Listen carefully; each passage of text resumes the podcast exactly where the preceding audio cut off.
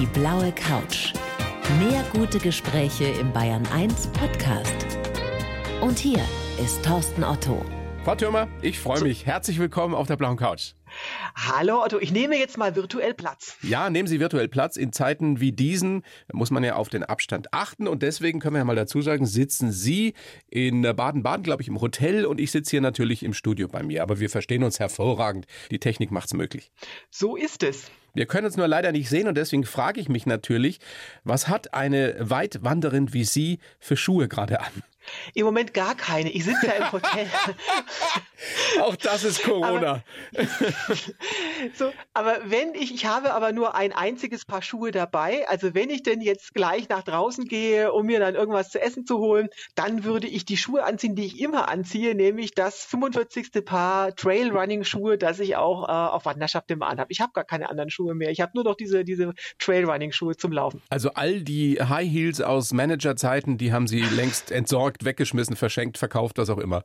Also ich muss dazu sagen, ich bin ja schon ohne Schuhe 1,84 Meter. Wenn ich jetzt noch High Heels anziehe, dann würde ich noch beeindruckender wirken, als ich das eh schon tue. Das heißt, selbst zu Bürozeiten oder Geschäftszeiten hatte ich selten High Heels an. Dazu kommt, ich hatte früher schon Schuhgröße 42, durch das Wandern habe ich Schuhgröße 44 und das ist bei High Heels auch schon schwierig zu kriegen. Ne? Naja, es gibt ja inzwischen auch High Heels für Männer. Es soll ja auch Männer geben, ja, die sowas gerne mal tragen.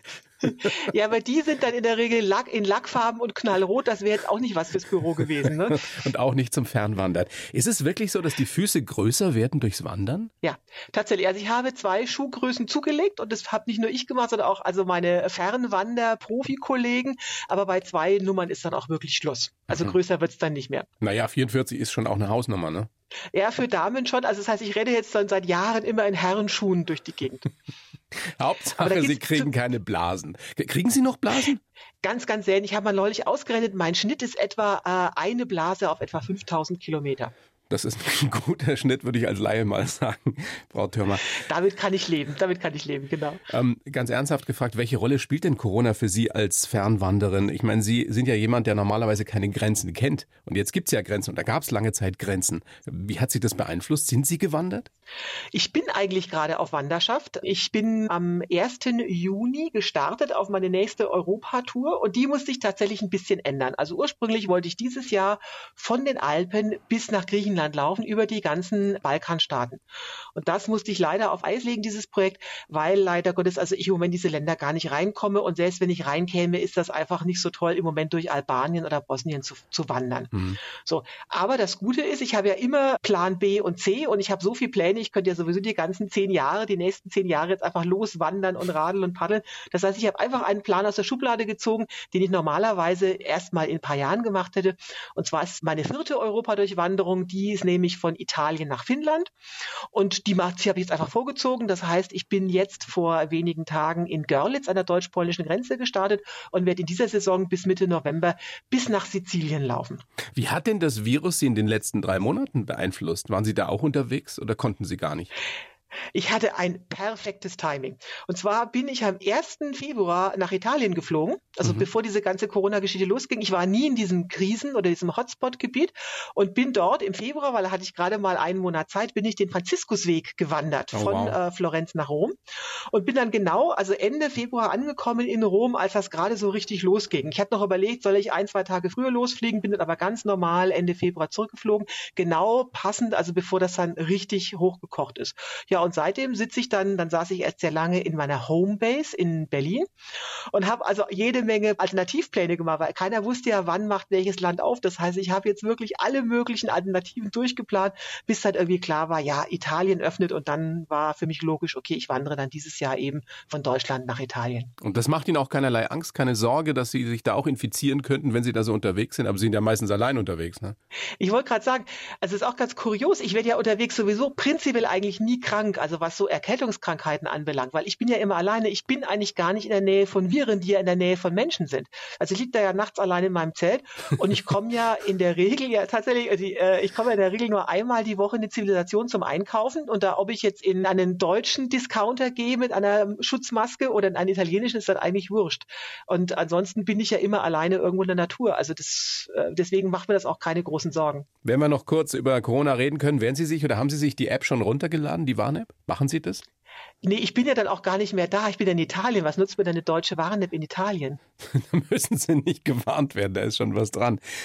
Ihr aktuelles Buch heißt Weite Wege wandern, Erfahrungen und Tipps von 45.000 Kilometern zu Fuß. Wenn jemand anfangen will zu wandern, fernzuwandern, Frau Thürmer, was ist der allerwichtigste erste Rat von Ihnen? Gewicht optimieren. Und zwar nicht das körpereigene, weil das optimiert sich unterwegs von selber, sondern das Rucksackgewicht.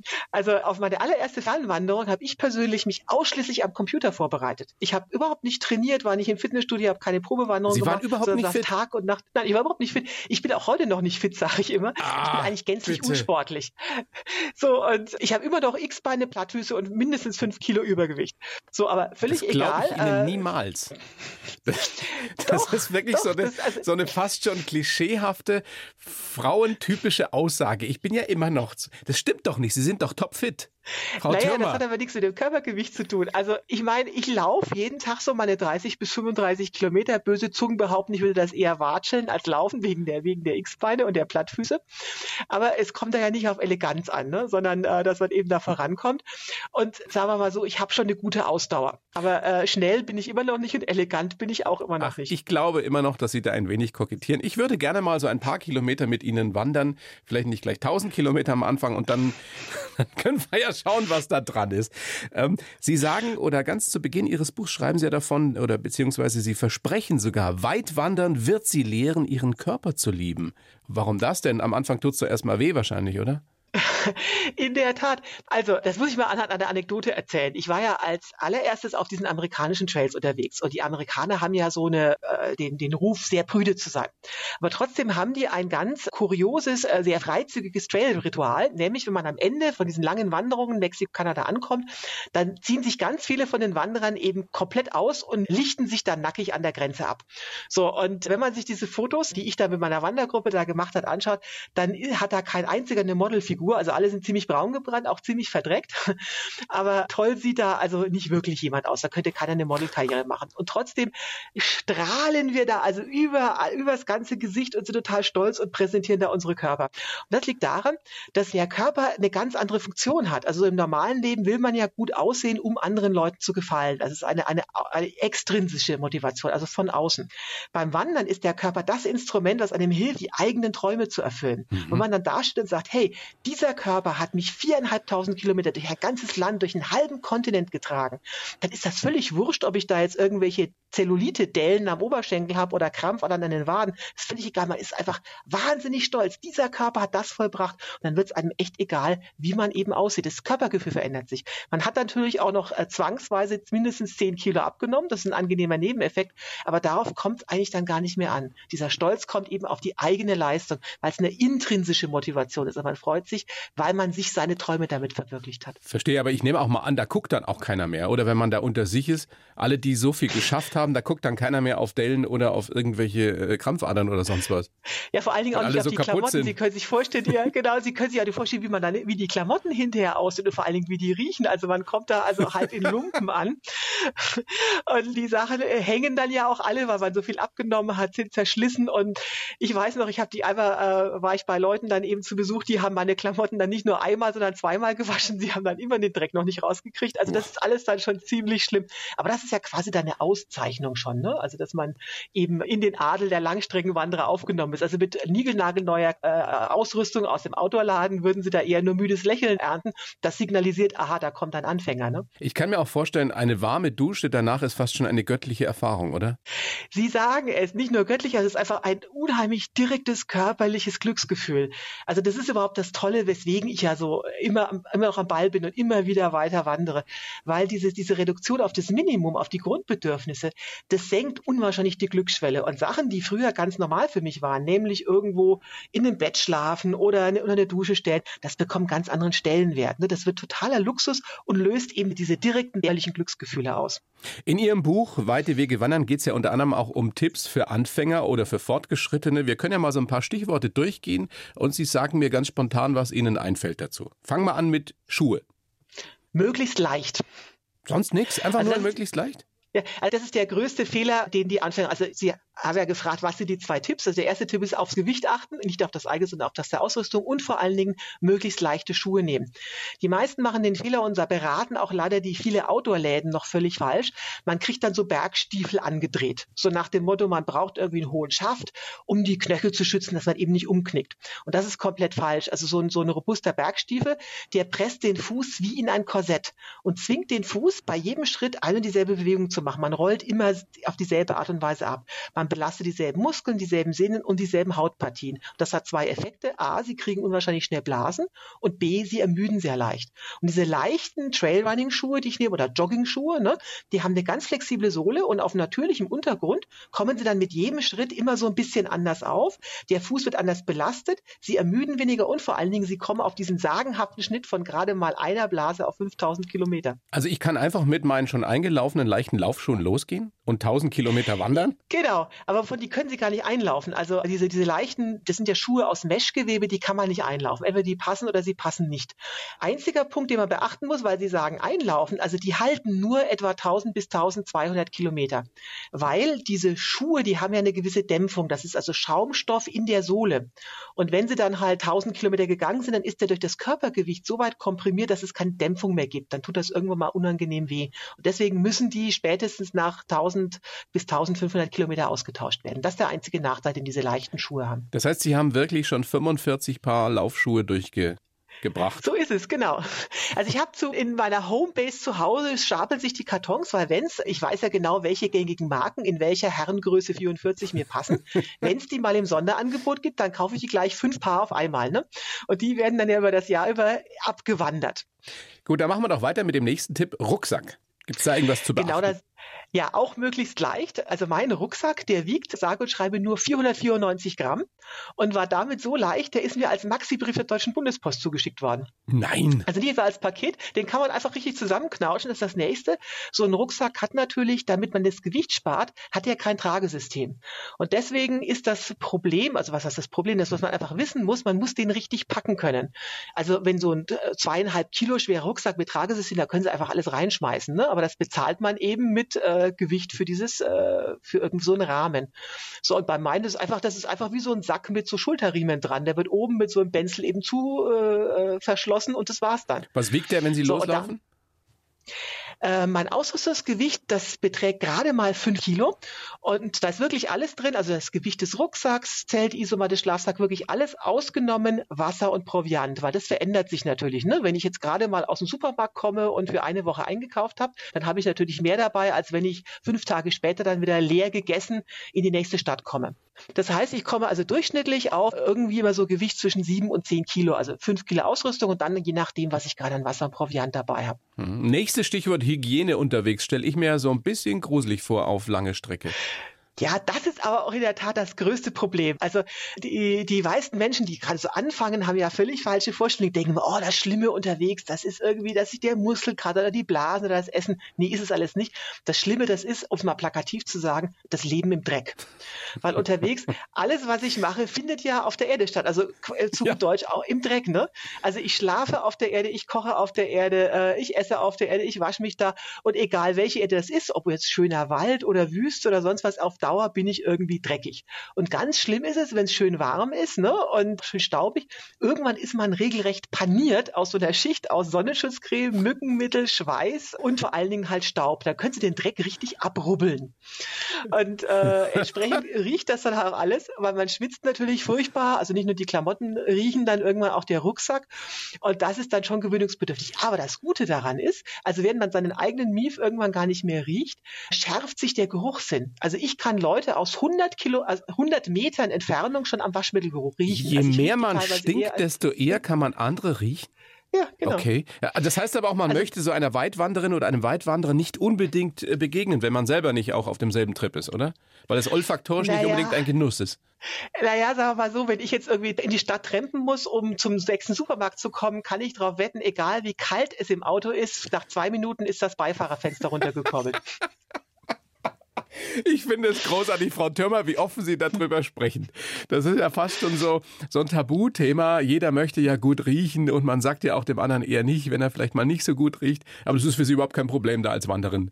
Naja, es ist schon schwierig. Also sagen wir mal so, ich bin jetzt als letztes fünf Tage im Regen gelaufen, musste dann mit der Bahn äh, zurückfahren ins Hotel und ich hatte also richtig so Trenchfoot, also so, äh, ich musste irgendwie die Schuhe ausziehen. Jetzt können Sie sich vorstellen, wie das riecht, wenn Sie jetzt eine Woche lang in denselben Socken, in denselben Schuhen bei Regen gelaufen sind. Ich habe mir schon ein hinterletztes Eckchen gesucht im Zug, ne, und dachte, der arme Schaffner, aber was soll ich machen, ne?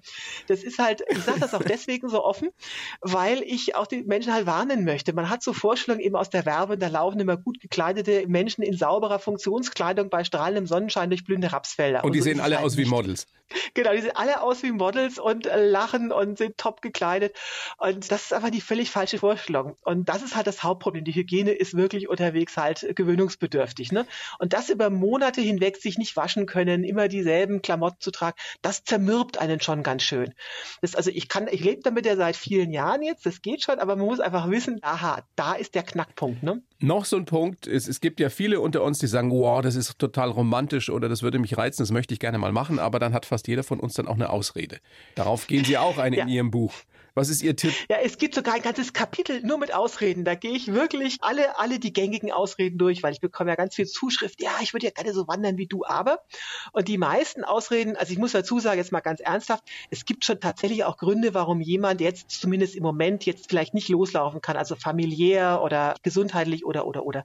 Aber die meisten Gründe, die ich da genannt bekomme, die entbehren wirklich jeder realistischen Grundlage. Ne?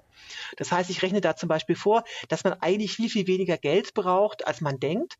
Dass auch zum Beispiel Alter kein Problem ist. Also der älteste Langstreckenwanderer, den ich kenne, der ist also nochmal Mexiko-Kanada in einer Saison gewandert, dreieinhalbtausend Kilometer, 140.000 Höhenmeter. Der war 82. Wow. So, und der Jüngste, der das gemacht hat, der war sieben Jahre alt.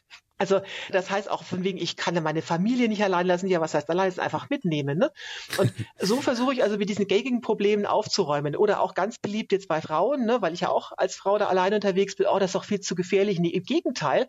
Also ich finde, als Frau ist man in jeder deutschen Großstadt viel gefährdeter als draußen im Wald beim Wandern. Und was einem auch wieder keiner sagt, als Frau hat man viel mehr Vorteile unterwegs als Nachteile. Ne?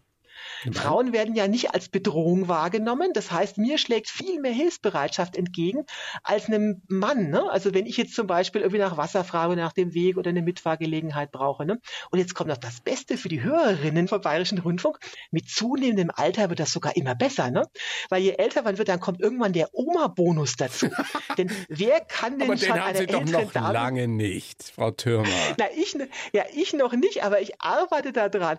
Denn wer kann denn schon eine älteren Dame was abschlagen, die die eigene Großmutter sein könnte. Ne? Das heißt, also auch das hat eigentlich da kaum mehr jemand irgendwie eine Ausrede. Also mit, mit, mit 65 Jahren, da fängt das Wanderleben erst so richtig an. Ne? Eine zwingende Logik, die Sie da zum Besten geben. Äh, apropos äh, gefährlich, was da im Wald so passiert oder äh, im Dschungel so passiert. Äh, die Tiere würden mir wesentlich mehr Sorgen bereiten. Weil wenn man das so liest, wem ja. sie schon alles begegnet sind. Ja, sie stand schon mit Grizzlybären und Klapperschlangen Aug in Aug, aber ehrlich gesagt, ich habe vor einem Tier viel mehr Respekt als vor Grizzlybären und Klapperschlangen zusammen.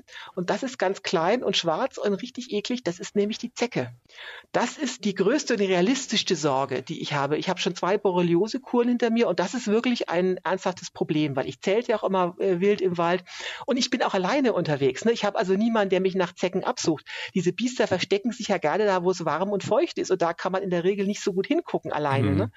Und das ist wirklich schwierig, weil, also klar, wenn man, wenn man Borreliose rechtzeitig erkennt, kann man mit Antibiotika gegensteuern und man kriegt das auch wieder los. Aber es ist natürlich nicht schön, irgendwie dann 14 Tage Antibiotika zu nehmen.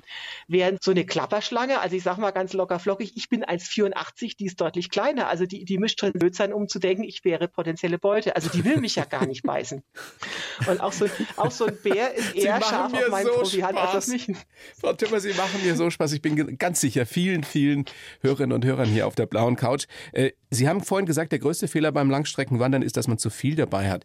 Ich kann mir aber auch vorstellen, ein großer Fehler ist auch, wenn man vor sich wegläuft. Es Gibt ja viele, die sagen, oh, jetzt ja. gehe ich mal auf den Jakobsweg oder so, um mich zu finden. Ist das der richtige Weg? Also das kann man, das ist ein sehr gutes Stichwort. Man kann wirklich die Leute auf dem Trail nach Motivationstypen unterscheiden. Es gibt die weg von Motivation und die hinzu Motivation. Und tatsächlich, was Sie gerade beschrieben haben, diese, diese weg von, das sind Leute, die aus einer unbefriedigenden Lebenssituation kommen, egal ob das jetzt Scheidung, Krankheit, Krankheit oder, oder Arbeitslosigkeit ist. Und für die ist der Trail quasi nur ein Mittel zum Zweck.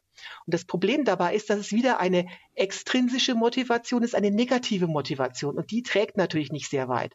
Und das große Problem ist dabei, wenn man quasi mit schon einem großen psychischen Päckchen ankommt und dann kommen noch die Zecken und das schlechte Wetter, das schlechte Essen und der Dreck dazu, dann bricht man irgendwann zusammen, weil man von vornherein ja schon vorbelastet ist. Ne? Mhm.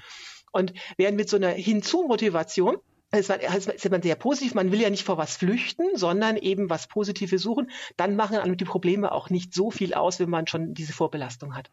Sehr, sehr spannend, Frau Thürmer. Ich habe ja für Sie einen Lebenslauf geschrieben, habe mich daran versucht. So ich würde Sie jetzt ja. bitten, den äh, vorzulesen und dann werden wir den ausführlichst besprechen. Bitte schön. Ich heiße Christine Thürmer und mein Leben besteht aus Laufen, Essen, Schlafen. Und auch wenn es komisch klingt, habe ich gerade deshalb unheimlich viel zu erzählen. Ich habe tausende Nächte in der Wildnis verbracht, bin Grizzlybären begegnet und habe fast eine Tonne Schokolade verdrückt. Meinen Job als Topmanagerin habe ich vor vielen Jahren an den Nagel gehängt und es bis heute nicht bereut. Zu überleben brauche ich nur Wasser, Essen, Wärme und Schutz vor schlechtem Wetter. Ich habe gelernt, dass Zeit das wichtigste Gut ist und eine warme Dusche großes Glück bedeuten kann. Ich verspreche Ihnen, weit wandern macht Sie zu einem glücklicheren Menschen. Würden Sie wirklich so weit gehen? Das funktioniert bei, bei jedem oder fast jedem? Ich denke, wenn man sich wirklich darauf einlässt und eben nicht irgendwie das nur als Flucht betrachtet, wenn man sich wirklich auf diesen Minimalismus einlässt, ja, dann macht einen das wirklich zum glücklicheren Menschen. Ja. Also wirklich mit Erfolgsgarantie, ja. Wow. Ich glaube, ganz viele werden wichtig, das ausprobieren wollen. Also wichtig ist aber auch folgendes, jetzt kommt auch ein ganz ein Paradoxon. Ne? Das unterwegs ist ja nicht die Frage, ob was schief geht, sondern nur wann und wie oft. Und also irgendwas passiert immer, schlechtes Wetter oder Essen geht aus oder man verläuft sich. So, und dann ist ganz wichtig, dass man vorher eine Regel definiert hat. Also bei mir ist die, ist die Regel, ich definiere mir vor einen Punkt A, wo ich starte, und einen Punkt B, wo ich ankommen will. Und die goldene Regel ist, ich laufe das immer mit Connecting Footsteps, also wirklich durchgängig am Stück. So, und wenn es jetzt irgendwie blöd wird, es regnet oder die Strecke ist gerade ganz schlecht, dann springe ich eben nicht in den Bus oder ins Taxi oder überspringe das. Das ist meine goldene Regel. Wenn das jemand tut, dann hat der zwar, also diesen Problemen irgendwie aus dem Weg geht und sagt, oh, es Regen, kann ich doch irgendwie im Hotel lieber aussitzen, die Etappe lasse ich jetzt ausfallen dann hat diese Person zwar in diesem Moment erstmal einen angenehmeren Tag, aber man beraubt sich letztendlich der schönsten Erfahrungen auf dem Trail. Weil das Tolle ist, das, wo man sich hinterher daran erinnert, das ist nicht irgendwie die schöne Landschaft ne, oder der tolle Bergausblick, sondern das sind erstens die Menschen, denen man begegnet und zweitens da, wo man sich durchgebissen hat. Die Herausforderungen, die man gemeistert hat, an denen, an denen wächst genau. man ja auch ganz banal. Ne? Genau. Und dann, wenn man dann hinterher auf dem Schaukelstuhl sitzt, seinen Enkeln erzählt, damals, es hat zehn Tage am Stück durchgeregelt. Ich stand bis zu den Knien im Schlamm und trotzdem hat sich Opa da durchgebissen und hat das irgendwie geschafft. Das ist das, was einem am Ende in Erinnerung bleibt. Und das ist das, was einen weiterbringt. Und das ist das, was auch einen zum glücklicheren Menschen macht. Können Sie uns beschreiben, weil Sie ja auch sagen, Zeit ist das wichtigste Gut und der größte Luxus auch, was bei Ihnen oder was mit Ihnen beim Wandern passiert? Wie lange das dauert, bis Sie in diesem Flow drin sind? Ja gut, also Weinkörper kennt das ja nun schon. Der weiß ja schon, aha, jetzt geht wieder diese Wanderei los. Es geht relativ schnell. Aber dieser Flow, das ist ja tatsächlich ein Begriff aus der Psychologie. Ne? Das Flow bezeichnet eine Eigenschaft, eine selbstbestimmte Tätigkeit, die einen weder über noch unterfordert. Und das ist ja was, was wir in der Berufswelt häufig eben nicht mehr haben. Ne? Also entweder die Leute haben Bore-out, weil sie unterfordert sind, das will man natürlich auch nicht haben, oder man ist gestresst oder hat Burnout, weil einem alles zu viel wird. Und Wandern ist halt total toll, weil es halt wirklich genau dieses richtige Gleichgewicht hat und man wirklich in diesen wie Künstler den Schaffensrausch gerät, gerate ich in einen Wanderrausch. Also wenn ich so mal loslaufe, ich laufe teilweise dann 40, 50 Kilometer am Tag, man ist da so richtig Wahnsinn. schön drin, das läuft sich dann so schön weg, ne? Weil Sie gerade den Rausch angesprochen haben, in den Sie da geraten, sind Sie süchtig nach dem Wandern? Also was wäre, süchtig wenn man Ihnen das Wandern wegnimmt? Das ist überhaupt gar kein Problem. Ich paddel und radel ja auch noch. Und das Radeln und das Paddeln auch noch? Ich glaube, ich könnte auch gut segeln. Und das Segeln auch noch? Also ich will damit darauf hinaus, sind Sie inzwischen, ich sage mal, ungeeignet für das in Anführungsstrichen normale, richtige Leben? Jetzt nochmal nee, im, Büro, im Büro sitzen, könnten Sie das? Ja, na klar. Wenn ich die richtige Herausforderung hätte, logisch. Also ich möchte auch niemandem sagen, dass Wandern irgendwie das Allheilmittel für alle ist. Also für mich hat das halt wunderbar geklappt. Ich möchte halt eigentlich den Menschen nur mitgeben, hey, wenn ihr einen Traum habt, dann verwirklicht den. Also diese Kinderungsgründe sind meistens halt wirklich nur im Kopf und eingebildet.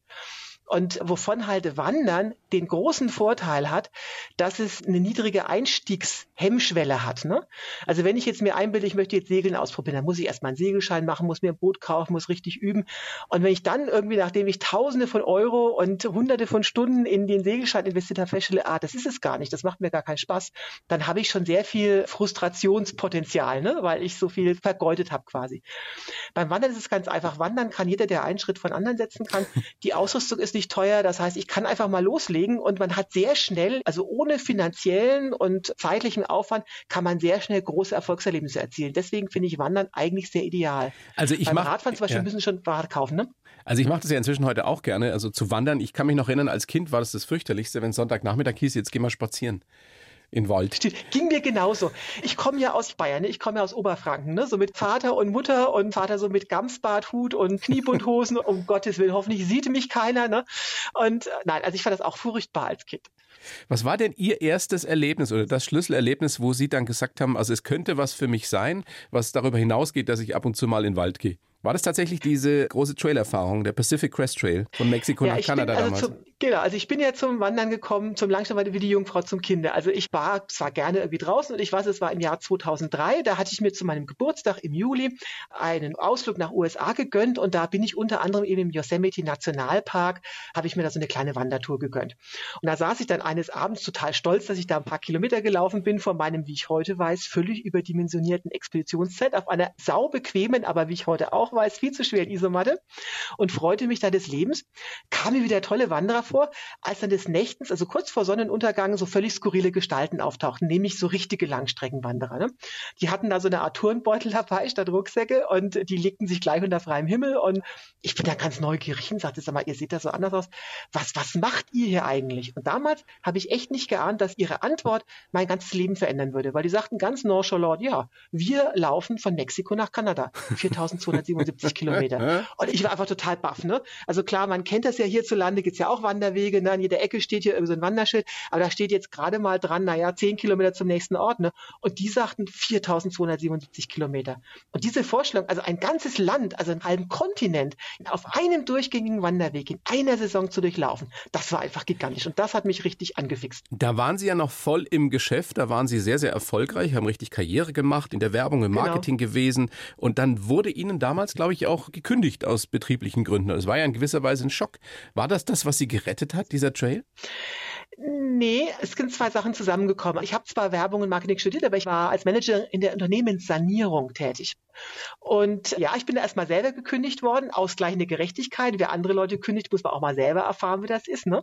Und das hat mich schon ziemlich erwischt. Und dann ist parallel noch dazu ein guter Freund von mir, der exakt zehn Jahre älter war als ich, der hat einen Schlaganfall erlitten und hat ihn zwar überlebt, aber auf dem geistigen Niveau eines Dreijährigen. Und der ist dann auch wenig später daran verstorben.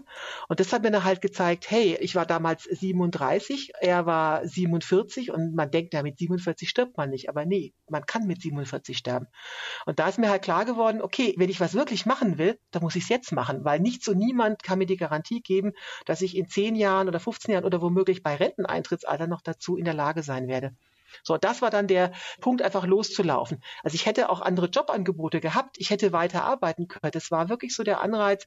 Nee, dieses Schicksal dieses Freundes hat mir gezeigt, es gibt keine Garantie. Wenn, dann muss ich es jetzt machen. Da waren Sie dann ein gutes halbes Jahr unterwegs, haben aber dann wieder einen neuen Job als Geschäftsführerin in Berlin angenommen, also wirklich mit Dienstwagen, Sekretärin, wirklich das volle Genau, Programm. genau. Warum haben Sie das dann nochmal gemacht, obwohl Sie eigentlich wussten, das ist nicht meins? Nee, ich sage nicht, dass das nicht meins war. Mir hat diese Berufstätigkeit unwahrscheinlich viel Spaß gemacht. Ich könnte auch heute wieder arbeiten gehen. Das ist nicht das, ich bin keine, die eine Weg von Motivation hat. Okay. Mir hat mein ganzes Berufsleben unwahrscheinlich viel Spaß gemacht. Es war sehr fordernd, aber es war eine total tolle Zeit. Aber Wandern macht Ich Ihnen noch dann- mehr Spaß. Ja, mir macht auch Bücher schreiben und Vorträge machen Spaß. Das ist einfach wirklich so eine ganz rationale Überlegung, wo ich sage, okay, die wichtigste Ressource in meinem Leben, das ist die Lebenszeit, weil die kann ich nicht bewusst vermehren und ich kann sie auch nicht planen. Das heißt, ich mit dieser Ressource muss ich ganz sorgsam haushalten. Und es gibt ganz viele Sachen, die mir Spaß machen, die ich gerne machen möchte. Und ich muss halt gucken, dass ich mich nicht in einer Sache quasi verrenne und die anderen Sachen zu kurz kommen. Und deswegen habe ich gesagt, okay, Karriere weiß ich jetzt, wie es geht, habe ich jetzt gemacht. Und jetzt probieren wir mal Wandern aus. So, und dann bin ich ja mittlerweile zur meistgewanderten Frau der Welt geworden, also wo ich das eigentlich gar nicht geplant Wahnsinn. hatte. Das kann sich Wahnsinn. aus, aus zufällig Ja. ergeben. Und dann kam mal ein Verlag und sagte, Mensch, wollen Sie nicht mal ein Buch schreiben? Habe ich gedacht, okay, würde ich auch gerne mal ausprobieren. Schwuppdiwupp ist ein Bestseller geworden. Mittlerweile habe ich sogar drei Bestseller geschrieben. Und dann ging das los, könntest du dich mal Vorträge machen? Also habe ich angefangen, Vorträge zu halten. Und so kommt immer eines zum anderen.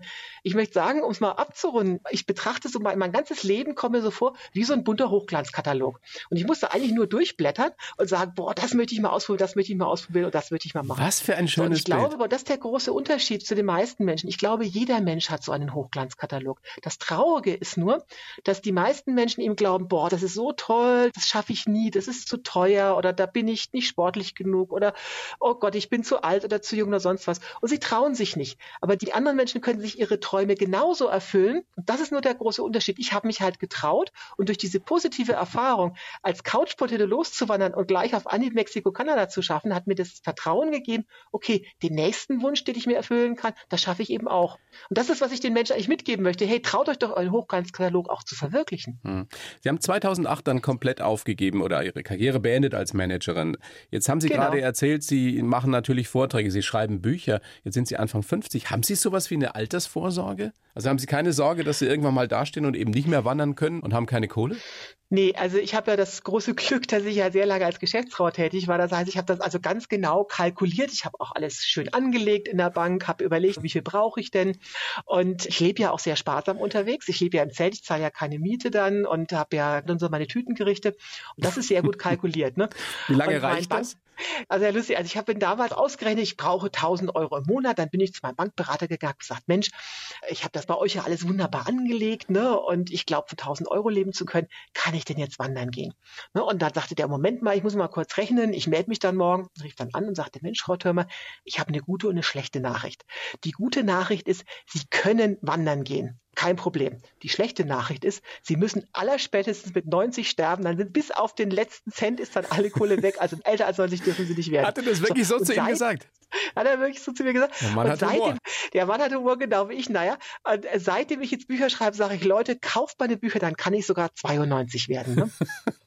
Können Sie sich vorstellen, dass Sie als 90-jährige Oma dann tatsächlich noch durch Kanada, Mexiko, USA oder auch nur durch Bayern meinetwegen wandern? Tausende Kilometer Also Oma ist leider nicht, weil ich habe keine Kinder. So gesehen wird das mit der Oma jetzt schwer, aber im übertragenen Sinne. Oder als ältere Dame, ja, als 90-jährige ältere als, Dame oder alte Dame. Unbedingt. Also unbedingt. Gucken Sie mal Leni Riefenstahl an. Die hat, glaube ich, irgendwie mit 90 noch mit dem Tauchen angefangen. Also das geht. Sie, Sie sind so eine skurrile Mischung. Als Sie gerade erzählt haben, dass Sie das alles minutiös geplant haben finanziell, ich konnte es kaum glauben. Und dann stelle ich mir vor, Warum? wie sie da mit dieser, was haben Sie gesagt, dieser Schicht aus Dreck, aus Mücken und Sonnenmilch durch, durch, durch Kanada ja, wandern und dann irgendwo in einen Taxi oder einen Bus steigen und die Menschen vor ihnen flüchten. Unglaubliche Bilder in meinem Kopf. Naja, also ich, um es mal doch skurril zu machen, ich sitze auch abends dann nicht unbedingt am Lagerfeuer, sondern ich gucke auch dann lieber gerne Aktienkurse. Ne? Echt? Ja. Irgendwo in the ja, middle of nowhere in der Wildnis und, genau. und die Klapperschlange ja, klappert und der Grizzly was der, macht eigentlich ein Grizzly? Der ein rührt? Nee, was macht der? Brummt? Er, ja. er brummt. Er Und brummt, Sie gucken Ihre Aktienkurse. Also mache ich nicht jeden Tag, aber wenn es guten Handyempfang gibt, dann gucke ich dann auch schon mal, ja. Wie oft, Frau Türmer, haben Sie schon gehört, auch von Menschen, die Ihnen beim Wandern begegnen, und ich gehe mal davon aus, da unterhält man sich dann auch, Sie sind aber noch mal ein Stück verrückter als wir alle. Das höre ich tatsächlich sehr häufig, ja. Aber ich würde jetzt nicht sagen verrückter, also wirklich war Spaß beiseite. Ich würde eher sagen wirklich konsequent. Mhm. Und das ist der Schlüssel zum Erfolg. Also ich habe mir halt Ziele gesetzt. Das war auch in der Unternehmenssanierung so. Das ist genau dasselbe. Ne? Sie müssen einfach ganz klar ein Ziel definieren und dem wird alles untergeordnet. Und so ist es auch beim Wandern. Also ich sage mir, wie wichtig ist mir dieses Ziel? Und wenn mir das sehr wichtig ist, dann ist es auch egal, ob man dann halt stinkt oder ob man sich nicht waschen kann. Hauptsache, ich schaffe dieses Ziel optimal. Also dem wird alles untergeordnet. Stimmt es, wenn Sie unterwegs sind, wenn Sie wandern, dass Sie dann, wenn Sie eben nicht Aktienkurse gucken und so, dass Sie auch sehr gerne Podcasts hören? Also ich muss dazu sagen, die Aktienkurse, gut, das tue ich eher sehr selten. Ja, aber ja, im Gegensatz zu den stundenlangen Podcasts, ja, das stimmt tatsächlich. Ich höre sehr viel Podcasts, Hörbücher. Das ist auch einer der tollen Nebeneffekte. Also psychologischer Natur, die ich beim Wandern habe. Ne? Weil ich mich so zurückerinnere, als ich so 16, 18 war. Ne? Das sind so die Zeiten, wo man noch an die großen psychologischen, sozialen, religiösen Fragen des Lebens nachsinnt. Ne? Mhm. Und dann plötzlich ist die Ausbildung zu Ende und man beginnt zu arbeiten. Ja, und dann bestimmt plötzlich der Arbeitgeber, worüber man den lieben langen Tag nachdenkt. Und abends hat man auch keine Ruhe, dann kommt man nach Hause, dann will die Familie was und Freunde und tralala. Und plötzlich denkt man nur noch an die Hypothek auf dem Haus und die Betreuungspläne für die Kinder, aber nicht mehr über den Sinn des Lebens nach. Und das war halt toll durch das Wandern. Ich war, was mache ich denn beim Wandern großartig? Ich setze einen Schritt vom anderen und die einzige Entscheidung, die ich am Tag treffen muss, esse ich jetzt erst ein Mars oder ein Snickers. Ne? So, und da ist ja nicht viel, was ich da machen muss. Die Route ist vorgeplant, das heißt, ich kann meine Gedanken wirklich frei schweifen lassen. Und das heißt, ich habe also auch wirklich Zeit, mich durch die gesamte deutsche Klassik, ich habe wirklich also alle Shakespeare-Dramen unterwegs gehört. Wow. Als Hörbuch, ne? Und das gibt halt ganz viel Gedankenfutter und Material, über das nachzudenken. Und so wandert man letztendlich nicht nur mit den Füßen, sondern auch mit dem Gedanken zu neuen Zielen. Das finde ich einen ganz tollen Nebeneffekt, wirklich hemmungslos über das nachdenken zu können, zu was ich Lust habe. Was glauben Sie, wenn ich da mal jemand treffe unterwegs, wie ich den dann ausquetsche? Ne? Ich habe ja keinerlei persönliche Kontakte und die Leute sind das teilweise gar nicht mehr gewöhnt, dass jemand so viel aufrichtiges Interesse hat. Also ich bin ja total neugierig dann. Also wenn man im normalen Leben ja sich irgendwie abschotten muss, weil man richtig reizüberflutet ist, bin ich da ja richtig ausgehungert. Mensch, da kommt ein neuer Mensch, der hat eine Geschichte, das will ich doch alles wissen. Frau Türmer, ich bin mir ganz sicher, dass viele richtig Lust gekriegt haben, das mal auszuprobieren. Es müssen ja nicht gleich 1000 Kilometer sein am Stück. Aber Weitwandern ist etwas, was offensichtlich richtig gut tut. Sie sagen, es macht sogar glücklich. Bedanke mich sehr bei Ihnen für das Gespräch. Prima, danke für die Einladung. Ciao. Tschüss. Die blaue Couch, der Bayern 1 Talk als Podcast. Natürlich auch im Radio. Montag bis Donnerstag ab 19 Uhr.